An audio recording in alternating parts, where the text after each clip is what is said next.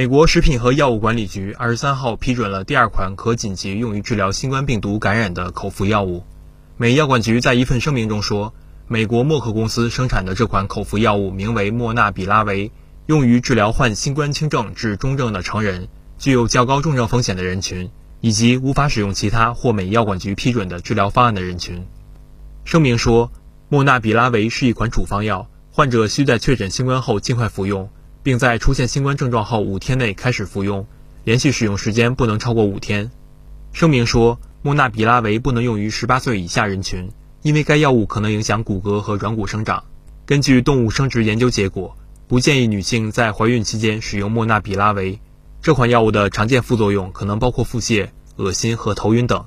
美药管局药物评估和研究中心主任卡瓦索尼表示，随着新变异毒株不断出现，通过紧急使用授权扩大美国治疗新冠感染的可用方案非常关键。同时，要继续评估这些方案的安全性和有效性。